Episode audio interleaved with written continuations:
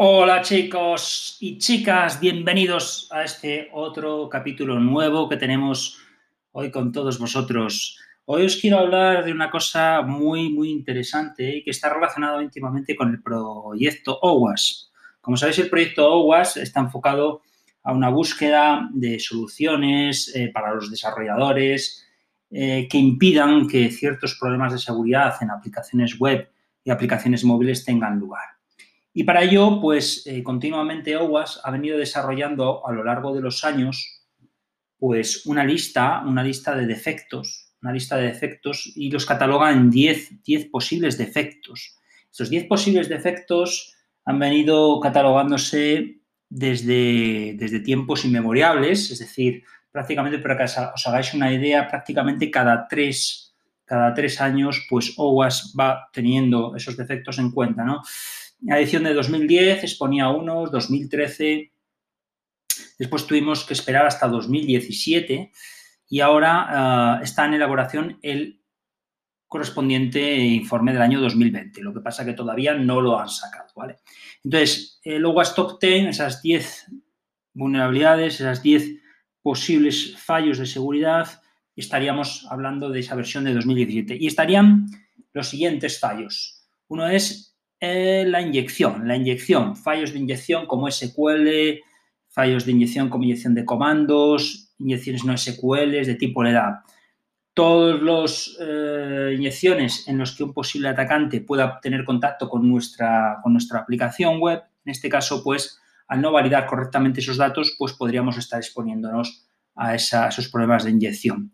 Después está la autenticación rota. La autenticación rota tiene que ver cómo nosotros eh, gestionamos, por así decirlo, el acceso a nuestra aplicación. Es decir, qué nos hace comprobar realmente que una persona es Víctor o que una persona es Juan o que una persona es Carolina, por así decirlo. Entonces, todos los problemas o fallos de implementación, de forma que nosotros podamos eh, autenticarnos eh, en un sistema siendo una persona u otra persona, sería la autenticación rota.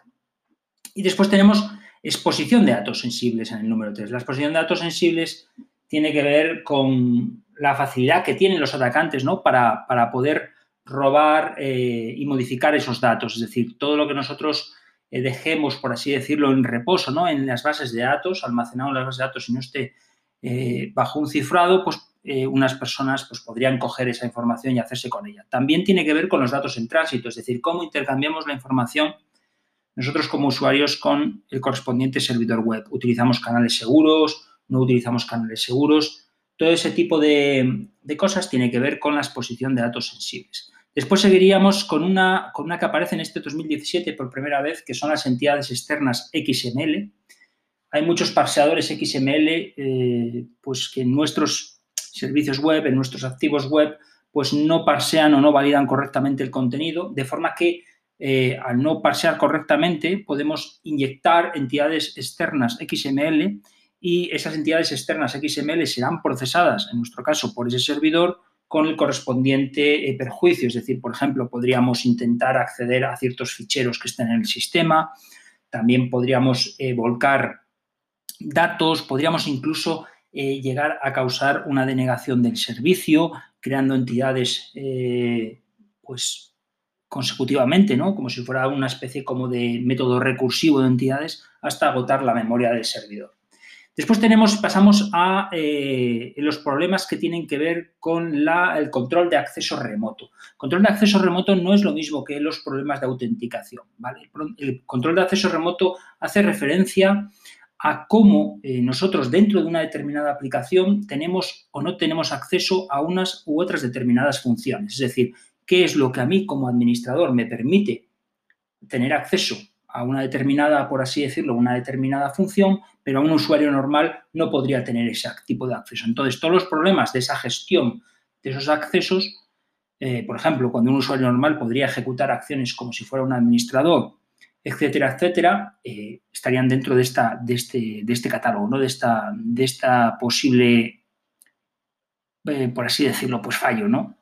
Ese control de acceso remoto. Después tendríamos una que siempre ha estado presente en, en OWASP, que sería el cross-site scripting. Cross-site scripting tiene que ver cuando nosotros podemos inyectar eh, código JavaScript en determinadas partes de nuestra aplicación y consiguientemente, pues, eh, que tras la ejecución de ese código JavaScript, pues nosotros podemos recuperar datos, por ejemplo, datos sensibles, por ejemplo, cookies de sesión u otro tipo de información que pudiera poner eh, pues en peligro la sesión de un usuario, ¿vale? Generalmente el cross-site scripting, tanto almacenado como reflejado, como basado en DOM, entre sus múltiples variantes, siempre está orientado a, ese secuestro de la sesión de ese usuario, ¿vale? ¿De acuerdo? Nosotros generalmente en las auditorías lo que hacemos es, una pequeña prueba de concepto en la cual simplemente eh, a través de un, sencillo script visualizamos esa cookie de sesión. Eso nos valdría como prueba de concepto para eh, demostrar que se puede tener acceso a esa cookie de sesión. Después, otra cosa sería si nosotros podríamos coger esa cookie de sesión con un script más complicado y enviarla a otro sitio, a otro sitio para que pudiera ser eh, recuperada mm, por medio de un atacante, ¿no? simplemente peticionando un recurso ajeno, pues mandaríamos esa cookie de sesión a otro sitio y ya nos podríamos hacer con la sesión de ese usuario. Y después hay, hay una cosa que es muy interesante que es la, deserialización insegura. ¿vale? La deserialización insegura tiene que ver eh, sobre todo cuando vosotros tenéis eh, ciertos, ciertos objetos en memoria, ciertos objetos que están cargados en memoria, eh, nosotros podemos tener acceso a esas propiedades de esos objetos que se guardan en memoria y pues con suerte podríamos pues extraer o inyectar en esos, en esos objetos con el objetivo pues de que se procesen y que, nos puedan pues, dar más información de la, que, de la que en un principio estaban preparados, ¿vale? Entonces, esa serialización, esa conversión a objetos y esa deserialización, que sería el paso inverso, ahí estaría uno de esos fallos que tiene que ver con esa deserialización insegura, ¿de acuerdo? Después hay, hay ya estamos acabando ya luego a Stop 10 y estarían eh, una, una que pues siempre ha estado presente, hay que tenerla en cuenta, que es eh, la utilización de componentes con vulnerabilidades. Es decir, si nosotros en nuestra, en nuestra aplicación web utilizamos eh, frameworks o utilizamos eh, ciertos, ciertos mecanismos de software que sean ajenos, ¿no? ciertas librerías, por así decirlo, ah, si utilizamos esos componentes y esos componentes están afectados por alguna vulnerabilidad, nosotros indirectamente en nuestra propia aplicación estaríamos afectados por esa misma vulnerabilidad, con lo cual tendríamos un problema y ese problema sería, se traduciría en que nuestra aplicación sí sería muy segura, pero al utilizar una librería de una persona o de un, de, un, tercero, por así decirlo, si está eh, expuesta a algún fallo de seguridad, por consiguiente nuestra aplicación también estaría expuesta a ese mismo fallo. Y después tenemos una, un, ya acabando, ya, ya prácticamente eh, finalizando, seríamos este último que sería el registro y monitorización insuficiente. ¿De acuerdo?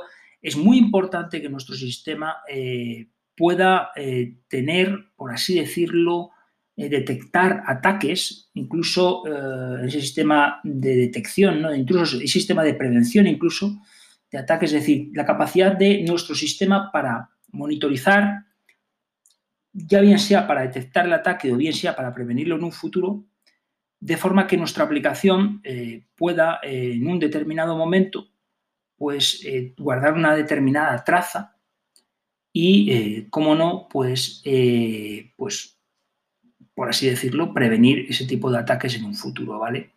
Entonces es muy, muy, muy interesante, ya no solamente, por ejemplo, después, detrás de un incidente de seguridad, pues tener una aplicación en la cual haya un registro y un monitoreo nos, nos podría dar pistas sobre ese posible ataque eh, llevado a cabo. Entonces, de acuerdo, estos serían, por así decirlo, los 10 riesgos, como os he comentado.